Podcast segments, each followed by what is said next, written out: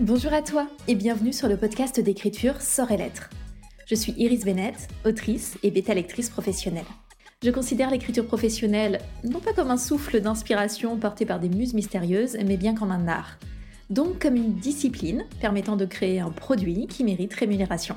Si cette vision des choses t'intrigue ou te parle, alors installe-toi confortablement pour écouter l'épisode qui va suivre. Je te souhaite une excellente écoute. Aujourd'hui, on revient aux bases du bon sens quand on veut écrire un roman, le terminer et éventuellement le publier. Donc finalement, quand on aborde tous ces sujets autour de l'écriture et de la publication d'un roman, et qu'on découvre ce monde de l'édition qui est souvent compliqué, tout le monde donne son avis, on est parfois un petit peu perdu, euh, ou alors on a déjà l'habitude, mais on est en train de réfléchir euh, au sens de sa vie et de son activité, et on a envie de prendre un peu de recul. J'ai donc rassemblé 20 points qui me paraissent très importants à garder en tête au sujet de cette grande aventure dans laquelle on se lance en tant qu'auteurice, et comme l'épisode aurait été un petit peu long, j'ai choisi de le découper en deux parties. Donc on va aborder les 10 premiers points cette semaine et les 10 points suivants la semaine prochaine. Et j'ai actuellement un chat sur les genoux qui ronronne très fort.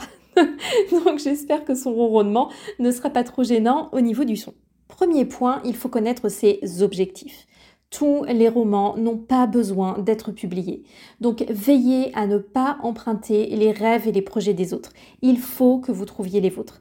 Rien ne vous oblige à vous coller l'étiquette auteur ou autrice sur le front. Rien ne vous oblige à vous présenter comme quelqu'un qui veut vivre de sa plume ou même qui veut être publié ou même qui doit écrire un roman jusqu'au bout.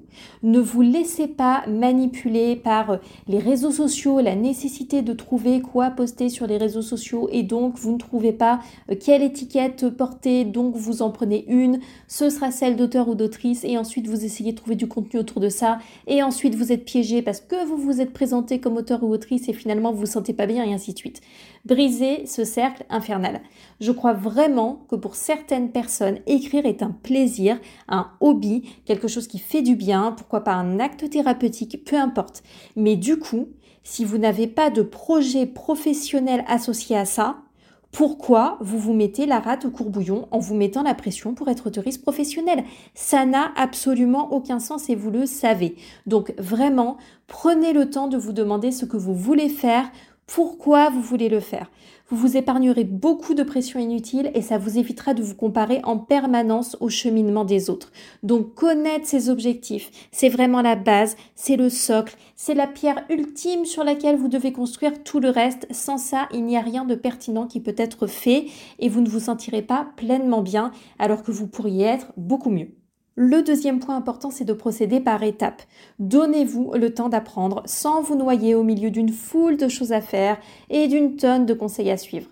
On ne peut pas tout faire et tout maîtriser en même temps par la magie du Saint-Esprit. Ce n'est pas possible. Donc d'abord, vous finissez un premier jet, puis vous finissez un manuscrit, puis vous publiez un premier roman, puis un second, peut-être que vous construisez une carrière, etc tout en faisant évoluer votre process avec votre expérience et vos objectifs. Si vous commencez à écrire, vous n'allez pas subitement vous lancer dans des plans d'action infinis complètement foufou pour pondre, je sais pas, 50 romans en l'espace d'une année, euh, concevoir des goodies, vous lancer sur tous les réseaux sociaux existants et vous faire traduire à l'international en plus. Ça n'a pas de sens. Et en plus, petit rappel du point numéro 1, ce n'est peut-être même pas vraiment dans vos objectifs. Donc on y va calmement. On apprend au fur et à mesure. On priorise. Et ça, ça vaut aussi pour les process d'écriture. Je n'écris pas les premiers jets de mes romans actuels en suivant le même processus que pour mon premier manuscrit.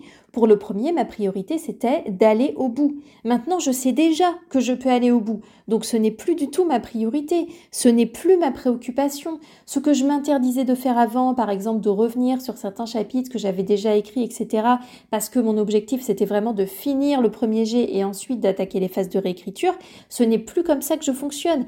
Parce que ce que je veux faire maintenant, c'est gagner du temps pour justement alléger mes réécritures, avoir un process plus fluide, plus adaptable selon mes disponibilités, atteindre mes objectifs, etc.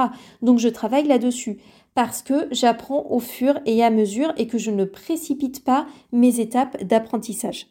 Troisième point, il faut comprendre que l'écriture se travaille.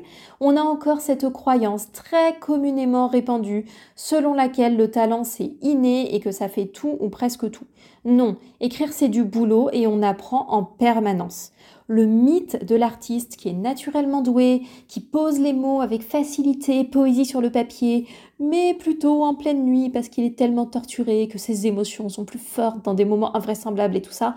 Tout ce mythe là autour de l'écriture, il faut s'en défaire. Je sais que c'est pas facile et en plus en France en particulier, on a une espèce d'élitisme absolument ridicule sur la littérature et sur ce qu'on a le droit d'appeler au nom de la littérature. Mais vraiment, il faut considérer l'écriture comme une discipline. C'est comme apprendre à jouer d'un instrument de musique. Vous avez déjà entendu des gamins jouer du violon? Vous avez été dans une école de musique avec le spectacle de fin d'année et où il y a des quatuors de cordes qui crisent dans tous les sens et que tout le monde est désespéré à part les parents et encore eux-mêmes les pauvres ont dû subir des répétitions. Euh, vous voyez ça? Eh bien, l'écriture c'est pareil. Donc oui, certaines personnes ont l'oreille absolue. Ce sont des exceptions. Mais ça n'empêche pas d'apprendre et de s'améliorer. Bien au contraire, il faut se renseigner, se former, analyser, se confronter aux avis extérieurs et pratiquer. Donc oui, c'est du boulot et il y aura des progrès. Point numéro 4, essentiel. Ne pas se définir par une ribambelle de syndrome d'écriture. Je vais être assez dur dans ce point numéro 4. Ces histoires de syndrome, c'est une tannée. La plupart du temps, ça ne sert à rien, à part à expliquer pourquoi est-ce qu'on pense qu'on n'avance pas. Ce sont des justifications dont personne n'a besoin. Après, on le raconte aussi sur les réseaux sociaux, et puis il y a plein d'autres personnes qui n'avancent pas non plus, et donc qui viennent compatir et raconter leurs propres problèmes, etc. Et ça ne sert à rien. Je vous renvoie au tout premier épisode de ce podcast sur euh, l'illusion, le piège que représentent les syndromes d'écriture. Vous avez le syndrome de l'imposteur? Eh bah oui, comme tout le monde. Et alors on en fait quoi? Vous avez le syndrome du milieu? Bah ouais, c'est difficile d'arriver au milieu du roman.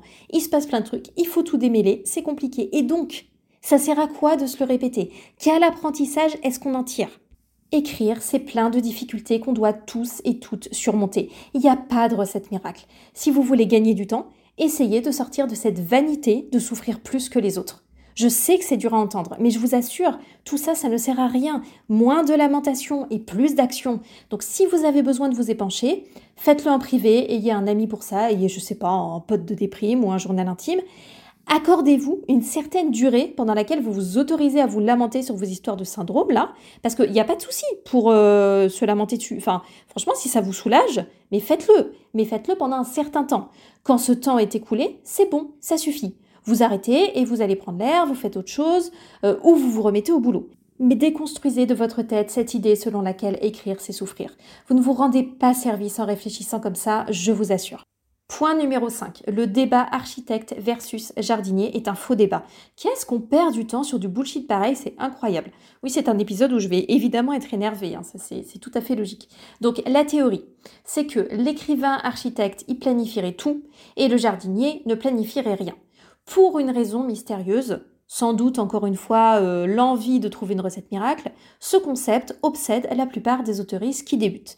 Et ce qui est intéressant, c'est que maintenant que je côtoie surtout des autoristes qui produisent concrètement des romans, je peux vous dire qu'une fois qu'on travaille vraiment, ce genre de truc, on s'en tamponne. Mais d'une force, on s'en fout. Pourquoi? Parce que ça n'a aucune importance. Parce qu'il y a autant de façons d'écrire que d'autoristes. Parce que c'est hyper rare en fait que quelqu'un soit uniquement dans la préparation ultra millimétrée ou uniquement dans le freestyle complet. Et parce que autour même des notions de préparation ou de freestyle, il y a mille et une nuances. Donc je remarque que bien souvent ce sont les jardiniers qui montent au créneau en s'opposant farouchement à l'idée de préparer des romans. Les architectes ont l'air de s'en balancer, ou alors en tout cas ils s'expriment très peu. Pourquoi? Sont-ils trop occupés à faire des plans?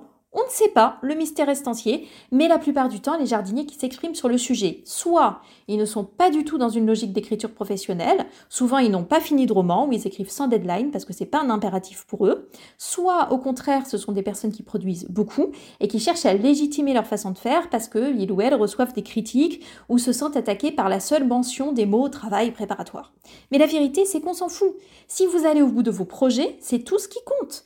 La plupart des personnes à tendance architecte se laissent laisse aussi beaucoup plus de marge de manœuvre qu'on peut l'imaginer. Et la plupart des personnes à tendance jardinier-jardinière ont en réalité leur propre façon d'avoir une trame de leur roman. Et ils sont pas du tout autant en freestyle qu'on pourrait le croire parce que dans leur tête, il se passe plein de choses. C'est pas parce qu'ils l'écrivent pas dans leur travail préparatoire qu'ils savent pas où ils vont. Bref, testez différentes façons de faire.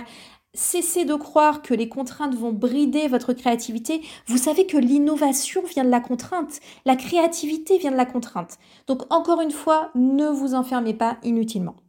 Point numéro 6, on est sur les gros sujets là en ce moment. Arrêtez de vouloir écrire un chef-d'œuvre et de placer toutes vos attentes sur un unique projet. Mettez-vous en tête que vous publierez plusieurs projets dans votre vie. Ne mettez pas toutes vos attentes sur un seul qui devrait être l'œuvre de votre existence, un truc incroyable, qui vous accordera enfin la pleine reconnaissance du monde littéraire et vous apportera plein d'argent. Mais ça va pas, non. Pourquoi vous vous mettez une pression pareille? Vous, vous aimez vous faire du mal ou quoi? Qu'est-ce qui se passe? Écrire, c'est un apprentissage, on l'a vu. Donc partez du principe que ça prendra du temps et que votre plume, elle va s'améliorer, s'affiner, s'affirmer au fil des projets. Ne placez pas tout votre tofu dans le même panier, euh, répartissez vos efforts sur plusieurs projets, évitez juste de tout faire en même temps, sinon vous risquez de ne jamais rien finir, mais projetez-vous dans l'écriture de plusieurs romans successifs. Vous vous épargnerez beaucoup de charge mentale. Alors par contre, je ne vais pas vous mentir, la charge mentale, ça disparaît jamais vraiment, mais autant éviter de se créer des problèmes inutiles, n'est-ce pas? Donc dites-vous bien aussi que vous n'êtes pas obligé d'écrire de façon absolument exceptionnelle et transcendantale vous pouvez produire des histoires qui sont simples et qui trouveront leur lectorat. Moi, en tant que lectrice, je ne cherche pas à lire constamment des chefs-d'œuvre. Je cherche surtout à passer un bon moment et je ne suis pas la seule. On est très nombreux et très nombreuses. Donc, on a besoin de toutes sortes de styles.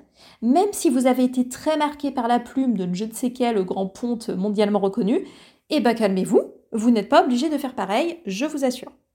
Sur les points suivants, je vais m'inspirer beaucoup de discussions que j'ai pendant les calls découvertes ou les accompagnements avec les auteurs et les autrices. Donc je vais aller plus rapidement, mais c'est des points vraiment très importants, donc soyez attentifs et attentives. Point numéro 7. Savoir dans quel genre on écrit. Alors ça, vous n'êtes pas surpris ou surprise normalement si vous suivez mon contenu, mais c'est essentiel, vraiment.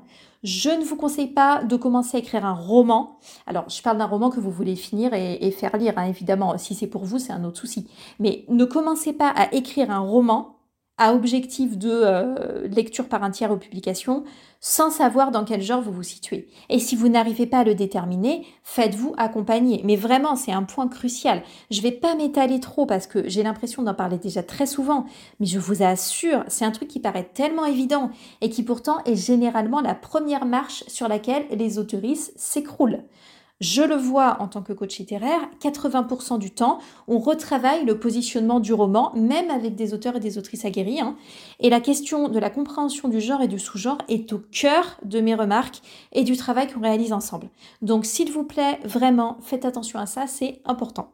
Parce qu'ensuite, c'est très compliqué de réorienter le roman si vous vous êtes planté euh, là-dessus dès le début, sur les codes du genre, sur comment vous voulez le placer, etc.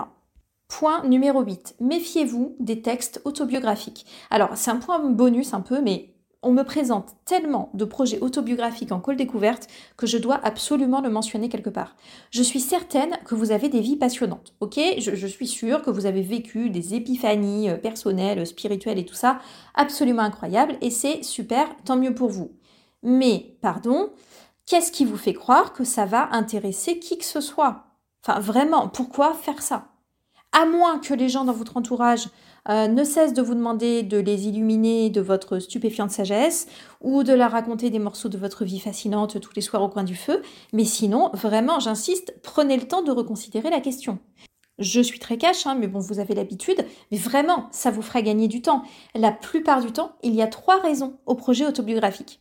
Première raison, un égocentrisme temporaire. Alors, rien de mauvais en soi, mais simplement vous êtes tellement content ou contente d'une évolution dans votre vie, et c'est très bien, hein, vraiment, et d'ailleurs, euh, franchement, bravo, parce qu'évoluer dans sa vie, c'est super important. Donc, euh, c'est génial. Je viens pas du tout minimiser ce que vous ressentez, hein.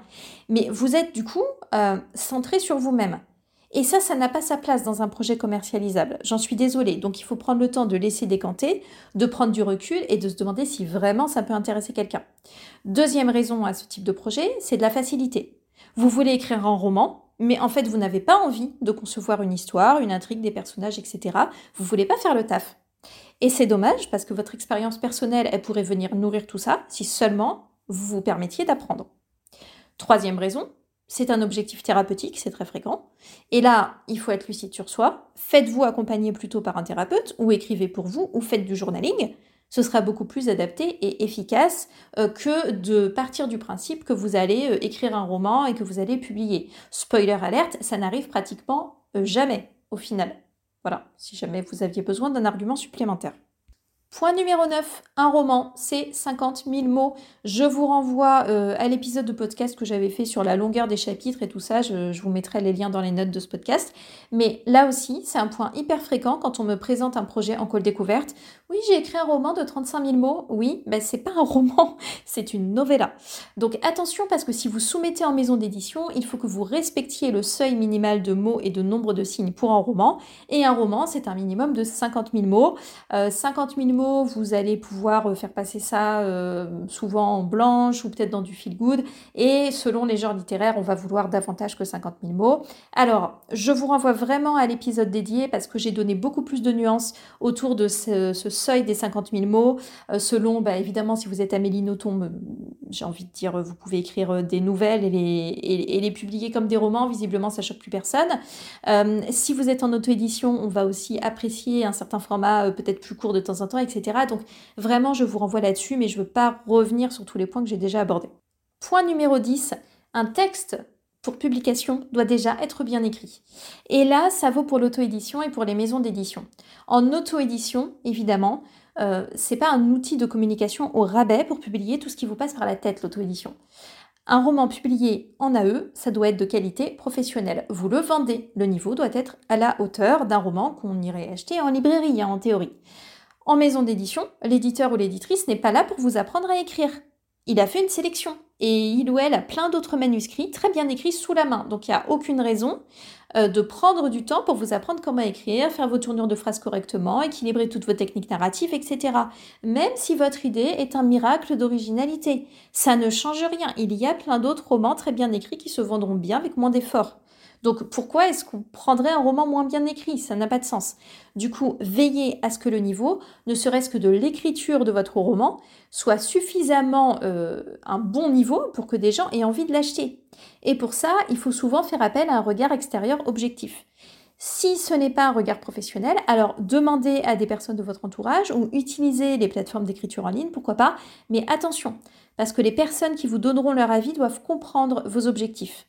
Imaginez un enfant de 6 ans qui vous montre un dessin. Même s'il est mal fichu, vous allez dire Ah bah oui, c'est bien. Et en soi, vous ne mentez pas. Vous trouvez que c'est bien. C'est bien pour son âge, c'est bien pour ses capacités, etc.